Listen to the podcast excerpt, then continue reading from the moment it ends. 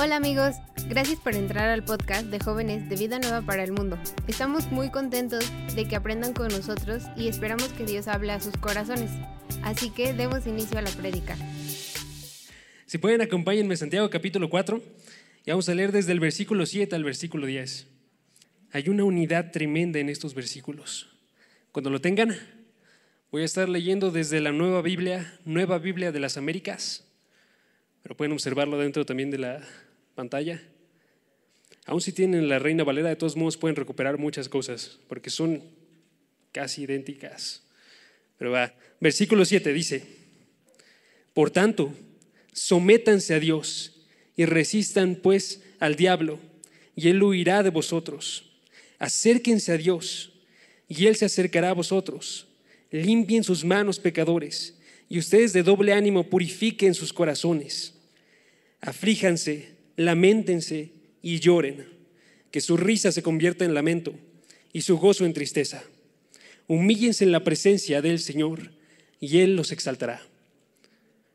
Padre, gracias porque nos permites estar aquí en este día. Gracias porque nos permites recuperar de tu palabra verdades que son eternas. Permítenos ver en este día qué tan oscuro puede llegar a ser nuestro corazón, pero qué tanto tú también provees gracia. Ayúdanos a humillarnos en este momento. Permítenos ver la maldad que hay dentro de nosotros y que podamos ver que tú eres extremadamente bueno. Recurramos a ti y recibamos una gracia que es mayor a la que existe en cualquier otro lugar. Permítenos en este día estar seguros de que tú eres Dios y que tú eres nuestra única respuesta. En el nombre de Jesús. Amén. Ok, hace un año estaba leyendo un diario que me encantó. Es un diario de un pastor. Si pueden, búsquelo. Se llama Jonathan Edwards. Y este diario no estaba hecho para que lo leyeran las personas. Sin embargo, después lo publicaron dentro de todos sus trabajos cuando lo recolectaron, ¿no? Y lo que me sorprendió muchísimo es que él sufrió una conversión radical cuando él tenía alrededor de 17, 18 años. Y entonces cambió su vida. Él siempre había estado yendo a la congregación, pero hubo un momento en el cual, a partir de esa conversión, cambió la forma en la cual observaba él su y se dio cuenta que él no había sido convertido antes y se dio cuenta de otras verdades que escribió diciendo, he tenido un más grande sentido de mi propia corrupción y de la maldad de mi corazón, del que alguna vez había tenido antes de mi conversión. Y me ha parecido que si Dios fuese a marcar inequidad contra mí, debería de ser el peor de toda la humanidad y que todos los que han ido antes de mí, desde el inicio del mundo y hasta este tiempo, deberían tener el lugar, yo debería tener el lugar más bajo en el infierno. Mi maldad, como soy yo en mí mismo, me ha parecido muchas veces que no puede ser descrita con palabras. Inicia amontonado mi pensamiento, una imaginación con un profundo diluvio o una montaña sobre mi cabeza de pecado que no sé cómo expresar mejor. Y comienzo a decir estas palabras que salen de mi boca, infinito sobre infinito, haciendo referencia a su pecado, infinito sobre infinito. Cuando miro dentro de mi corazón y veo mi maldad, veo esta infinitud, pero sí como un abismo infinito más profundo que el infierno. Ustedes dirían que esa es una forma en la cual deberíamos estar hablando como cristianos. No respondan. Pero usualmente no pensaríamos eso, que esa es la forma en la que tendríamos que estar nosotros viéndonos. ¿no? Usualmente podríamos decir nosotros, pero Él ya fue perdonado. Él ya ha sido alguien que ha sido restaurado por la cruz de Cristo. ¿Por qué está viendo de esta forma su forma de, de ser, Él en su corazón? Y muy, muy seguido entonces sucede para nosotros que pensamos en esos términos. Pensamos en términos de, ok, pero yo ya fui perdonado. Y no nos damos cuenta que estamos pensando más bien en nosotros que en Dios. Chequen la forma. Yo ya he sido perdonado. ¿sí? En vez de nosotros pensar, ¿no es Dios ofendido en esto? En vez de pensar eso, nosotros nos decimos y nos excusamos y dejamos de pensar en la forma en la que está nuestro pecado. En vez de nosotros decir como David en el Salmo 51, versículo 4, chequen el Salmo 51, versículo 4, es la confesión de David después de lo que había realizado con Urias. Y entonces él está diciendo en el Salmo 51, versículo 4, dice, contra ti, contra ti solo he pecado y he hecho lo malo delante de tus ojos, de manera que eres justo cuando hablas y sin reproche cuando juzgas. Chequen dos cosas que está diciendo ahí. Está hablando primeramente de los ojos de Dios. Está diciendo, yo he pecado delante de los ojos de Dios. La forma en la que yo veo mi pecado no se define por la experiencia que tuvo una persona. No se define si me descubrieron y vieron que yo estaba actuando mal. No se define aún por las consecuencias que tiene para otra persona. Porque aun si tu pecado fuese oculto, aun si tu pecado estuviese sin afectar absolutamente a nadie de tu familia o a alguien que te rodea, aún así ese pecado está delante de los ojos de Dios. Dios es el que está teniendo que sufrir ese pecado, está teniendo que verlo como una película mala en la cual nos puede ver a nosotros estar cayendo una y otra y otra vez. Y entonces David no se está excusando, está diciendo la realidad, yo sé que yo he pecado en contra de ti, Dios. Y la otra cosa que está diciendo es, también yo pido perdón, pero no estoy esperando que tú me perdones. Chequen la forma en la que dice el versículo 4, la segunda mitad. Dice, hecho lo malo delante de tus ojos, de manera que eres justo cuando hablas y sin reproche cuando juzgas. David no estaba diciendo, ok, yo he pecado y yo sé que voy a recibir perdón, como muchos de nosotros. David estaba diciendo, yo sé que yo he pecado y yo sé que Dios, tú eres justo y aun si yo no recibiese perdón, tú eres sin reproche. No hay absolutamente nadie que pueda decir nada en contra de ti, porque yo estaba actuando mal con mi pecado. Y tú puedes juzgarme abiertamente. Y esa es la forma en la que tendremos que verlo nosotros como cristianos. En verdad hay un mal dentro de esto, que Dios tiene todo el permiso de juzgar, porque está yendo en contra de Él y está yendo grande. Que podemos ver nosotros, el odio que tiene Jesucristo por el pecado es extremadamente grande. Así como lo pone un autor que se llama Donald Whitney, él dice, entre más cerca estés de Cristo, más odiarás el pecado, porque nada es más diferente a Cristo que el pecado. Es exactamente lo contrario. Jesucristo odia el pecado porque es lo que está del lado opuesto a donde está Él. Y esa es la forma en la que tenemos que observarlo nosotros. Y aquí en la epístola de Santiago, capítulo 4, nos está mostrando esta realidad, que nosotros tenemos que ver que el arrepentimiento es extremadamente importante y que tenemos que definirlo de la forma correcta. ¿Qué es lo que significa que nosotros estemos arrepentidos? ¿Sí? Y lo va a realizar ahorita y quiero que vean primeramente dónde estamos en nuestro contexto para poder continuar con esto. ¿sí? Que nosotros veamos, Santiago comenzó a hablar en el capítulo 3, versículo 13. Chequen el capítulo 3, versículo 13. Comenzó a hablar a la congregación a la que le estaba enviando este mensaje, una congregación de judíos cristianos. Y les empezó a decir en el 3, versículo 13, dice, hay dos clases de sabiduría. Y les va a decir entonces, ¿quién es sabio? Chequen, versículo 13, ¿quién es sabio y entendido entre ustedes? Que muestre por su buena conducta sus obras en sabia mansedumbre. Las obras se ven, que diga, la sabiduría se ve por las obras, y esta sabiduría a fuerzas va a mostrar una de dos sabidurías. Y él va a decir, ustedes ahorita están cayendo extremadamente. Nos dice el capítulo 4, versículo 1, ¿de dónde vienen las guerras y los pleitos que hay entre vosotros? ¿No es de vuestras pasiones que combaten en vuestros miembros? Esta iglesia está cayendo, esta iglesia tiene conflictos dentro de ella. Y estos conflictos están evidenciando, ellos están yéndose por la sabiduría que es diabólica, la sabiduría que es terrenal. ¿sí? Y Él quiere proveerles una salida a esto, porque tiene un clímax extremadamente grande. Sí, estos conflictos que están generando son grandes, pero hay un problema mayor. Chequen el versículo 4 del capítulo 4. Esta es la parte donde hace la denuncia en contra de ellos. Y entonces una denuncia que es, oh, almas adúlteras ¿No saben ustedes que la amistad con el mundo, cuando ustedes están acercándose al mundo y están agarrando sus valores y están aprovechándolos y están diciendo, con esto cumplo yo mis deseos, es enemistad hacia Dios? Por tanto, el que quiere ser amigo del mundo se constituye enemigo de Dios. Si nosotros estamos dentro de este grupo de gente que está pecando, que está yendo por el mundo, que está abrazándolo, si tenemos ese tipo de conflictos en nuestra casa, en nuestra escuela, en nuestro trabajo, en nuestra congregación, este tipo de conflictos están evidenciando. Nosotros estamos acercándonos a lo que dice este versículo. Estamos acercándonos a ser almas adúlteras, que literalmente se podría decir algo así como, o almas como las de mujeres que están adulterando, que están yendo y dejando a su marido.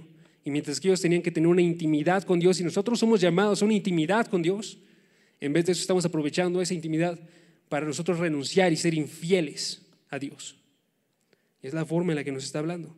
Y está diciendo entonces, las almas adúlteras somos exactamente iguales, estamos entregándonos al pecado y Dios odia el pecado. Eso es lo que significa enemistad. ¿sí? Hay un enemigo ahí, enemistad de parte de Dios. ¿Cuál es el peor enemigo que podrías tener? No es Satanás, es Dios. Y está diciéndonos entonces, no solamente eso, sin embargo, sino que hay una respuesta. Y esa la da en el versículo 6. Chequen el versículo 6. Versículo 6. Pero Él da mayor gracia. Están alejándose, están yéndose. Dios los desea, pero no solamente está este Dios enojado en contra de las personas que están abandonándolo, sino que está proveyendo gracia. Él da mayor gracia. Y por eso dice, Dios resiste a los soberbios, pero Él da gracia a los humildes. ¿sí? Entonces le está diciendo, entren a la gracia. ¿sí? Entren a la gracia de Dios. Humíllense, porque esa es la única forma en la cual ustedes van a poder entrar a esta gracia. Y entonces es central dentro de nuestro pasaje esta humillación de, de nosotros. Y quiero que lo vean, es extremadamente importante. Chequen, versículo 6, otra vez. Dios resiste a los soberbios, pero Él da gracia a los humildes. Versículo 7, por tanto, por tanto, sométanse a Dios. Humíllense ustedes delante de Dios. ¿sí? O chequen el último versículo de nuestro pasaje, el versículo 10. Humíllense en la presencia del Señor y Él los exaltará. ¿Sí? ¿Notan? Versículo 6. Dios se resiste a los soberbios, pero Él da gracia a los humildes. Versículo 10. Por tanto, Él lo está diciendo aquí en el versículo 10, humíllense en la presencia del Señor. Está abrazando nuestro pasaje, el versículo 7 al versículo 10, está abrazándolo con el versículo 6 y el versículo 10. Humíllense. Y a través de ese abrazo nos va a mostrar qué es lo que significa esta humillación con el versículo 7, 8 9. Eso es lo que significa la humillación. ¿sí? Es la forma en la que nos está definiendo. Entonces, así nos tenemos que acercar nosotros a Dios. Cuando andamos en pecado, cuando andamos alejándonos, así tenemos que acercarnos nosotros. Entonces, el versículo 6 y 7 era una advertencia, era una promesa, era una conclusión. El versículo 7, chequen, advertencia, Dios resiste a los soberbios. Teman porque Dios resiste a los soberbios. Adviértanse, no lo tomen a la ligera. Siguiente parte del versículo, una promesa, pero Él da gracia a los humildes. Siguiente parte, el versículo 7, conclusión, por tanto, humíllense. ¿sí? Por tanto, porque ven esta advertencia y ven esta promesa, humíllense delante de Dios. O versículo 10, un mandato, humíllense en la presencia del Señor. Y una promesa de la gracia que había prometido en el versículo 6, promesa, y Él los exaltará. Esa es la forma en la que nos está platicando ahorita Santiago. Entonces los versículos internos desarrollan nuestra conclusión. ¿Cuál es la conclusión? Hay que humillarnos. ¿Cómo hay que humillarnos? Eso lo vemos a ver en estos versículos. Y ya Andrés lo comenzó en la vez pasada. La forma en la que están divididos estos versículos, del versículo 8 hasta el versículo 9, son solo dos versículos, están divididos en tres secciones de mandamientos tres secciones de mandamientos. Ya vimos la primera la vez pasada. La primera era, este, sométanse a Dios, versículo 7, resistan pues al diablo, sométanse, resistan, y versículo 8, acérquense a Dios. Todas estas unidas por un mismo sentido. Me estoy sometiendo a Dios, me resisto de todo el mal, estoy diciendo Dios gobierna arriba de las cosas, Dios es el único que puede definir las cosas y yo tengo que sostenerme a Él, tengo que estar debajo de Él y tengo que acercarme a Él para poder saber qué es lo que Él quiere y qué es lo que no quiere a través de la palabra. Y a través de esto sé su voluntad. ¿sí?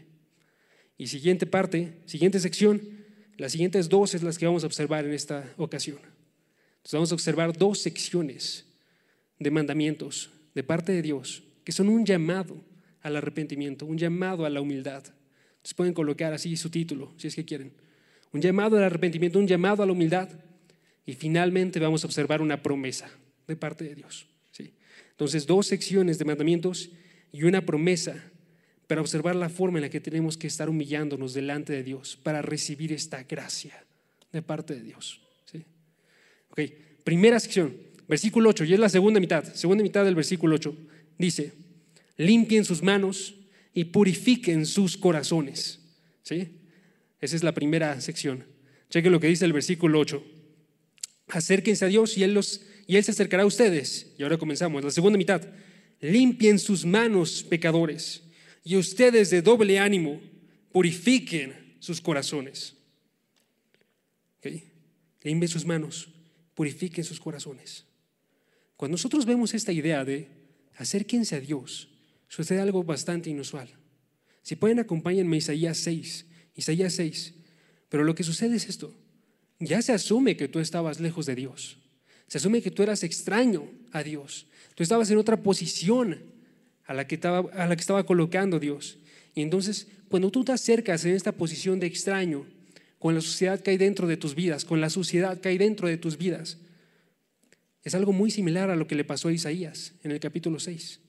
Isaías va y en el capítulo 6 se encuentra delante del trono de Dios y se encuentra con querubines que están cantando acerca de la santidad de Dios. ¿sí? Y aparte de eso está retumbando también esta grandeza de Dios en ese lugar. Versículo 3 y versículo 4. Y en el versículo 5 dice, entonces dije, esta es la reacción de Isaías, entonces dije yo, ay de mí, ay de mí porque estoy perdido porque soy un hombre de labios inmundos, y en medio de un pueblo de labios inmundos habito, porque mis ojos han visto al Rey, al Señor de los ejércitos. Entonces, ¿qué sucede cuando se acerca Isaías? Tiene un tremendo miedo, está extremadamente consciente también él de la forma en la cual él está sucio, y a pesar de que Isaías era uno de los mejores poetas que conoció su tiempo, de todos modos él sabía comparado con Dios, no había ninguna forma de ver una similitud. Yo soy extremadamente inmundo delante de Dios y Él está extremadamente limpio delante de mí. Y esta es la misma forma en la que tenemos que observarnos. Un creyente, entonces, naturalmente cuando se acerca a Dios y ve su condición y ve la forma en la que Él está, naturalmente este creyente quiere arrepentirse de su pecado, quiere arrepentirse de todo. Chequen la forma en la que viene aquí el versículo 8, otra vez. Santiago capítulo 4, versículo 8. Dice, Él se acercará a ustedes. Dios se acercará a ustedes. De la misma forma en que Isaías había visto al Rey, el Señor de los ejércitos, ahorita estamos nosotros delante de Dios. Y cada uno de los momentos de nuestra vida como creyentes tenemos que estar conscientes. Estamos delante de Dios. Él es el que está observando las cosas que realizamos. Él es el que está andando a un lado de nosotros. Y Él es el que les vamos a tener que responder con nuestras obras también. ¿sí? Y entonces nos dice la reacción, ¿cuál es? La reacción. Checamos el versículo 8 otra vez, la segunda mitad. Limpien sus manos. ¿sí? Purifiquen sus corazones. Nos coloca una imagen, ¿no?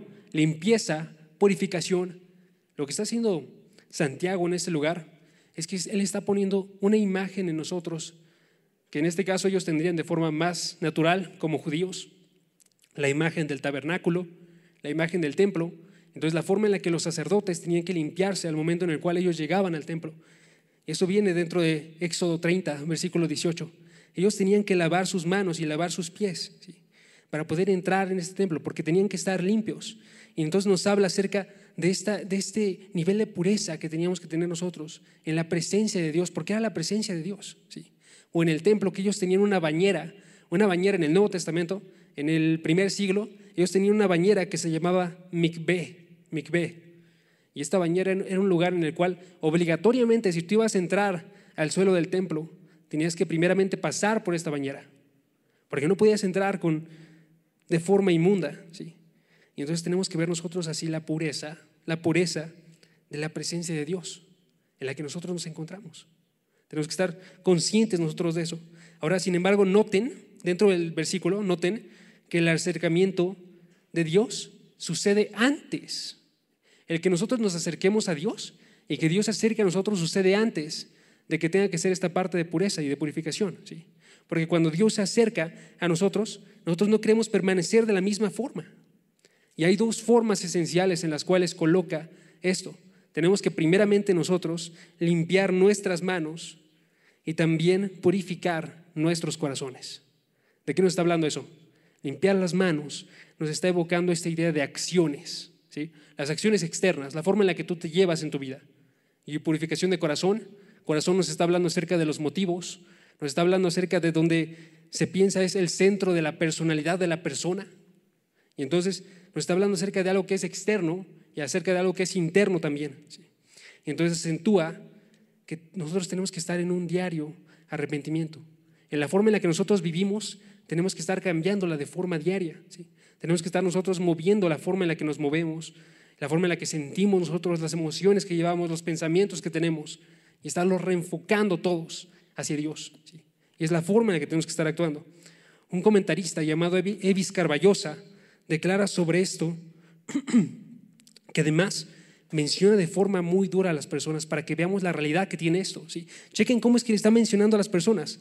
Dice el versículo 8, limpien sus manos, pecadores. ¿sí? Versículo 8, ustedes de doble ánimo.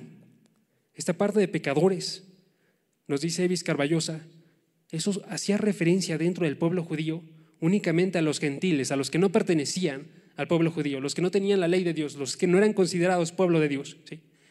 Y entonces cuando les colocas esta forma de ser llamados a ellos, ellos no quieren creerlo, ellos no son de esta forma, ellos no son pecadores, pero lo está haciendo porque si nosotros vivimos de acuerdo al mundo, les digo, si agarramos esos valores y los abrazamos, estamos más cerca de los pecadores en ese sentido que de alguien que es salvo, de alguien que le pertenece a Dios.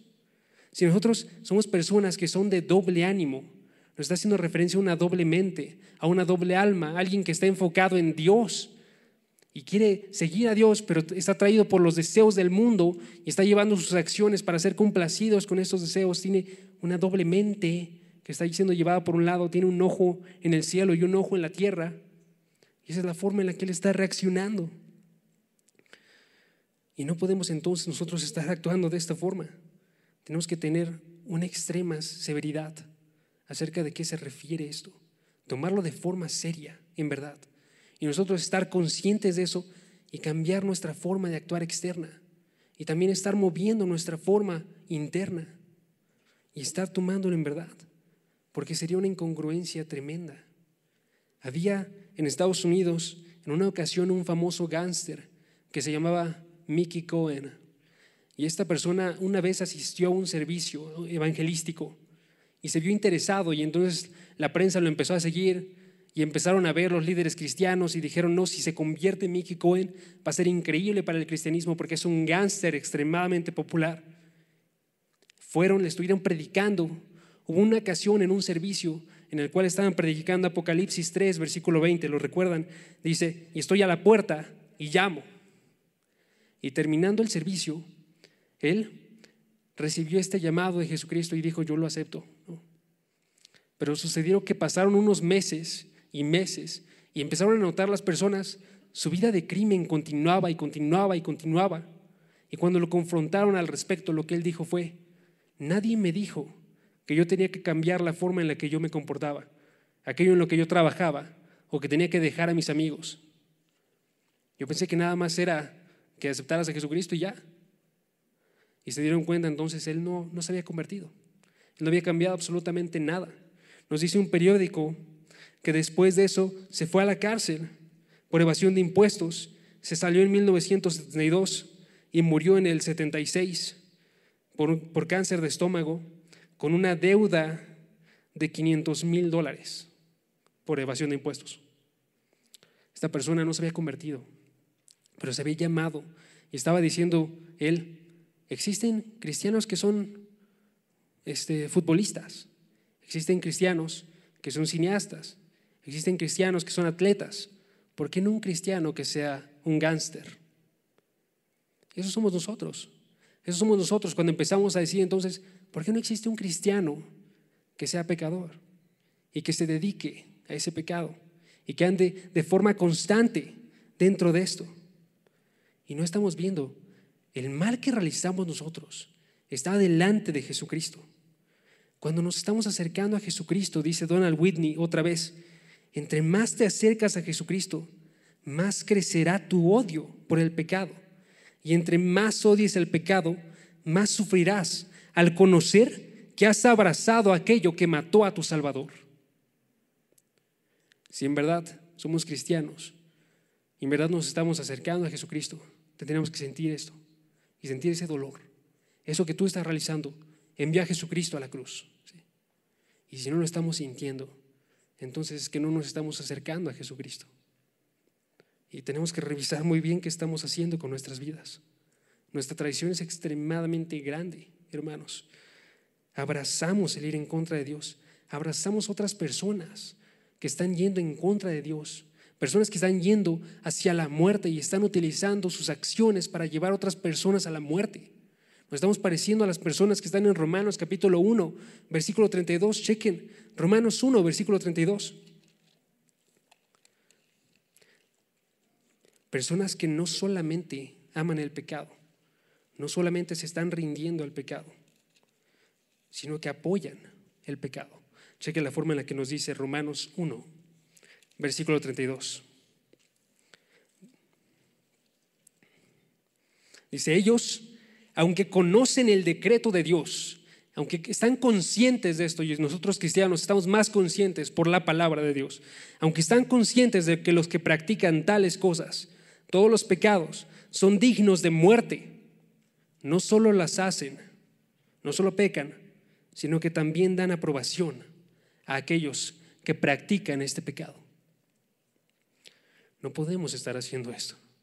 Tenemos que estar reaccionando diferente y tenemos que estar limpiando entonces nuestras acciones, purificando nuestro, nuestro corazón. Tenemos que estar actuando de forma diferente. Si tú estabas actuando mal con tus padres, tenemos que dejar de estar actuando y mejor empezar a honrarlos, conscientes nosotros de que nuestro Padre nos ha perdonado miles de cosas porque hemos sido hijos desobedientes. Tenemos que estar actuando nosotros de forma diferente, con esa misericordia que Dios entrega estar dejando las miradas lujuriosas y la forma en la que observamos otras personas como si fueran objetos y en vez de observarlos con el respeto que Dios le da a las personas.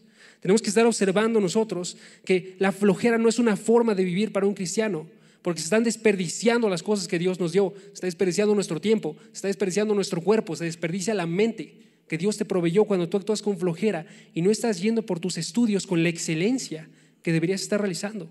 Y en vez de depender de Dios, que da toda sabiduría y estar siendo de los mejores dentro de nuestra clase. Estar nosotros conscientes que cada una de las partes de nuestra vida está delante de los ojos de Dios. Cada una de ellas tiene que ser purificada por la forma de Dios y mostrar esa excelencia. Y si compramos nosotros demasiado, hermanos, que sea comprar Biblias, por Dios, que nosotros podamos poner algo más, porque Dios es más valioso que todo lo demás. Que nosotros podamos ver que es increíble amar a Dios. Y si tenemos la oportunidad de ir a un estudio bíblico y a otro más y otro más, que lo abracemos con agradecimiento y que estemos dedicando nosotros de forma completa a una vida de estar aprendiendo y teniendo una relación con Dios y estar nosotros de la mano de Dios y estarlo mostrando en cada una de nuestras acciones y que se cumpla lo que dice 2 de Corintios 3, 18. No lo busquen, pero es lo que quiero para los que son jóvenes aquí, que se cumplan estas palabras. Dice 2 de Corintios 3, 18 pero todos nosotros, todos nosotros, con el rostro descubierto, contemplando como espejo la gloria de Dios, estamos siendo transformados, transformados en la misma imagen de gloria en gloria, como por el Señor, el Espíritu. Que se pueda cumplir eso. Entonces la pregunta para nosotros es, ¿somos cristianos de doble ánimo? ¿Estamos viviendo nosotros para Dios y para el mundo. Tenemos un ojo que está dedicándose a mirar arriba y el otro ojo que está dedicándose a buscar cómo cumplir sus deseos aquí en esta tierra. Y si sí, hay que cambiar nuestra dirección, hay que cambiar nuestro corazón y hay que cambiar nuestra visión de todas las cosas. Eso me lleva a la siguiente sección. Santiago capítulo 4. Cambiemos nuestra visión, la forma en la que nosotros observamos las cosas que realizamos hoy en día. Santiago capítulo 4, versículo 9, y es la siguiente sección de mandamientos que nos dice, aflíjanse, lamenten, lloran. Aflíjense, lamentense, lloren. Chequen el versículo 9. Aflíjanse, lamentense y lloren. Que su risa se convierta en lamento y su gozo en tristeza. Cristianos inevitablemente pecarán. Inevitablemente va a haber conflictos dentro de esta congregación. Inevitablemente si te acercas a Dios vas a ver todo el pecado que tú tienes y que tú continúas realizando. La cosa que diferencia a la persona que es cristiana y a, las demás es la forma en la que van a responder a estas acciones, la forma en la que van a responder ante esta visión de su vida. Y la forma en la que nos dice aquí que tenemos que responder es esta. Aflíjanse, lamentense, lloren. Tres mandamientos que están extremadamente unidos, que van en esta idea de sufrir nosotros nuestro pecado, sufrir nosotros la forma en la que hemos estado actuando mal. Y entonces nos está intentando también hacer recordar una imagen del Antiguo Testamento, la forma en la que ellos sufrían y la forma en la que ellos estaban en, luto cuando alguien moría.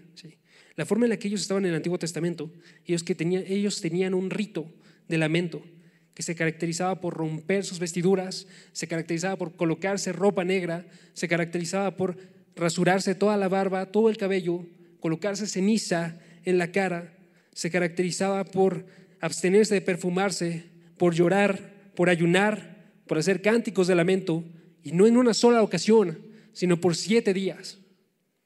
Y esta era la forma en la que ellos estaban obrando este arrepentimiento. Están mostrando algo que estaba sucediendo en el interior de sus corazones por la fragilidad que tiene el hombre a través de algo externo. Y esto suena extremadamente extraño para nosotros, porque es un lenguaje literalmente extranjero. Es de otro tiempo, es de otra zona geográfica, pero es la forma en la cual Dios quiere que nosotros observemos, porque nosotros vivimos en una cultura hoy en día que tiene miedo de estar hablando de esta forma, que es superficial espiritualmente, que aun cuando se llama iglesia, está actuando de forma superficial y no se horrorizan al pecado y no están conscientes de la maldad que esto lleva consigo.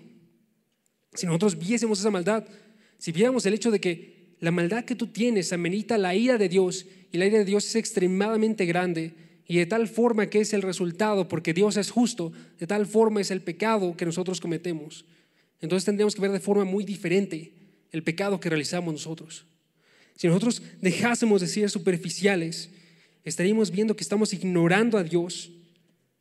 Y si dejásemos de ser superficiales, también estaríamos maravillándonos ante la santidad de Dios.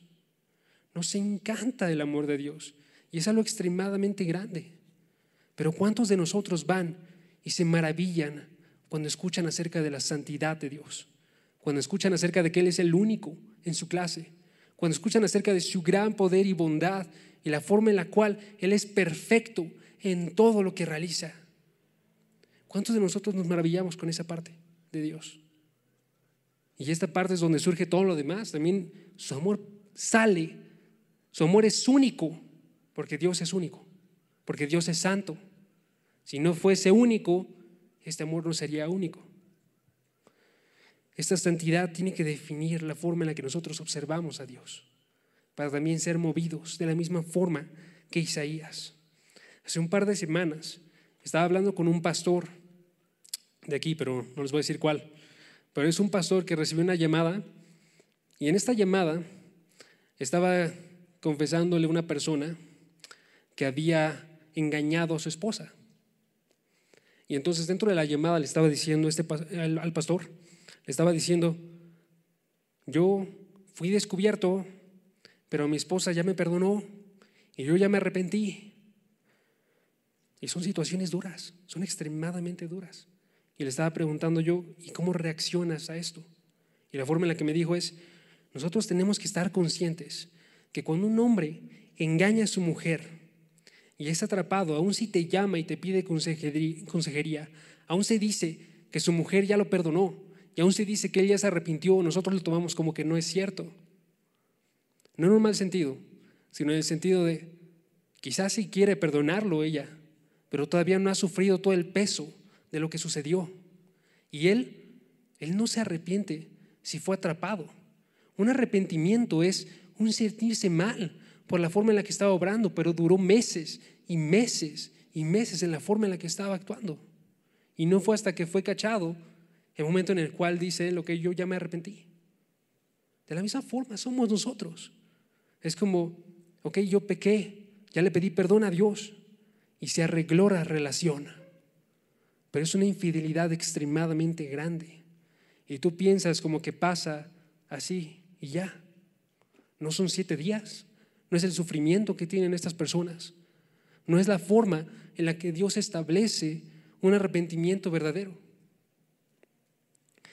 La forma en la que tenemos que estar nosotros es conscientes de que inevitablemente, si nosotros sufrimos el pecado ahorita o no, va a haber un momento de sufrimiento y va a haber, a haber un momento de gozo. Ya sea que ahorita tú reacciones con gozo y estés normal y después sufras en el juicio y seas afligido, o que tú te aflijas ahorita momentáneamente y después estés lleno de gozo por la gracia de Dios que es revelada. Esas son las únicas dos formas en las que va a suceder. Chequen la forma en la que nos habla 1 Tesalonicenses 5:16, porque esta es una de las objeciones que podríamos tener. 1 Tesalonicenses 5:16.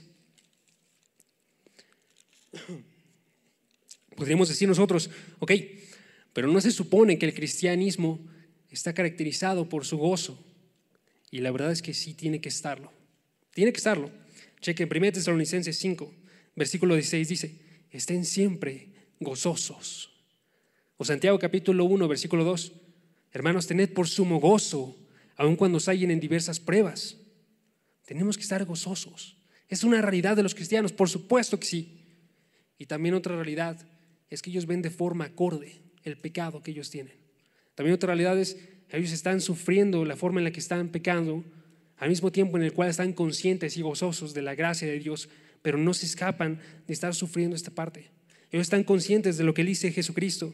En Lucas capítulo 6, versículo 25, hay de ustedes los que ahora están saciados porque tendrán hambre y los que ahora ríen, hoy en día ríen, porque se lamentarán y llorarán. Entonces hay que lamentarnos, hermanos, hay que llorar. Hay que ver que estas dos realidades están haciendo referencia también a algo interno y algo externo, lamentarse, algo del corazón, llorar, una expresión externa que también está mostrando esta realidad. Si no hay que pedirle a Dios con todas nuestras fuerzas, Dios permite, por favor, que yo pueda ver la realidad de mi pecado. Permíteme observar qué tanto estoy yendo en contra de ti. Y por favor, ayúdame a responder de forma acorde. Hay un momento en el cual nosotros tenemos que estar tristes. Y hay un momento en el cual nosotros vamos a estar también alegres. Pero ese momento no es ahorita, si es que vemos ese pecado, ese momento no es ahorita. Hay un momento también incorrecto para estar nosotros con gozo, y eso, lo viene, eso dice el, el pasaje, cheque en Santiago capítulo 4. Termina el versículo 9, que su risa se convierte en lamento y su gozo en tristeza. ¿Qué le está diciendo de esto de las personas de este tiempo? Nos está diciendo que ellos delante de su pecado ellos estaban reaccionando con risa, que delante de su pecado ellos estaban reaccionando con gozo, que estaban reaccionando de forma casual a la forma en la que estaba obrando. Y eso también sucede con nosotros, nos reímos en los momentos equivocados y estamos nosotros felices en los momentos en los cuales tendríamos que estar nosotros tirándonos al suelo. Somos aquellos que se acercan diciendo, ya me arrepentí, ya me arrepentí sin conocer siquiera lo que es el arrepentimiento. Somos aquellos que están diciendo, ya me perdonó, sin siquiera restaurar la relación. Somos nosotros igual que las personas que están riéndose por las cosas incorrectas y teniendo gozo en medio del mal y no somos sensibles. Y la pregunta entonces para cada uno de ustedes hoy en día dentro de este pasaje es, si alguna vez ustedes, los que se llaman cristianos, si alguna vez ustedes tuvieron un momento de aflicción, si en verdad ustedes fueron llenados de esta forma, en el momento en el cual se convirtieron, en los meses que le siguieron, en la forma en la que han estado obrando ustedes desde el momento en el cual llegaron a esta conversión. ¿Cuál es la forma en la que han sentido ustedes esto? Si se cumple lo que dice Mateo 6:12, que dice que ellos, los que son cristianos, oran de esta forma al Padre, dice Mateo 6:12, perdónanos nuestras deudas. Está hablándonos de una oración que tiene que ser constante, el Padre nuestro, la forma del Padre nuestro, y está diciendo en, este, en esta oración viene un perdónanos nuestras deudas. O Mateo capítulo 5, versículo 4, que está diciendo, son bienaventurados los que lloran, pues ellos serán consolados, que sufren su pecado, que sufren por el pecado de allá afuera. Bienaventurados y felices y gozosos y completos aquellos que están sufriendo, porque están admitiendo la realidad y están conscientes, si ellos ven la realidad de, ellos mismos, también van a ver una realidad de Dios. Chequen nuestra promesa. Terminamos con el versículo 10. Nuestra promesa dice, humíllense en la presencia del Señor y Él los exaltará. Nada más quiero que vean dos cosas en este pasaje, en este versículo. Dice primeramente, en la presencia del Señor. Está haciendo referencia a esta idea.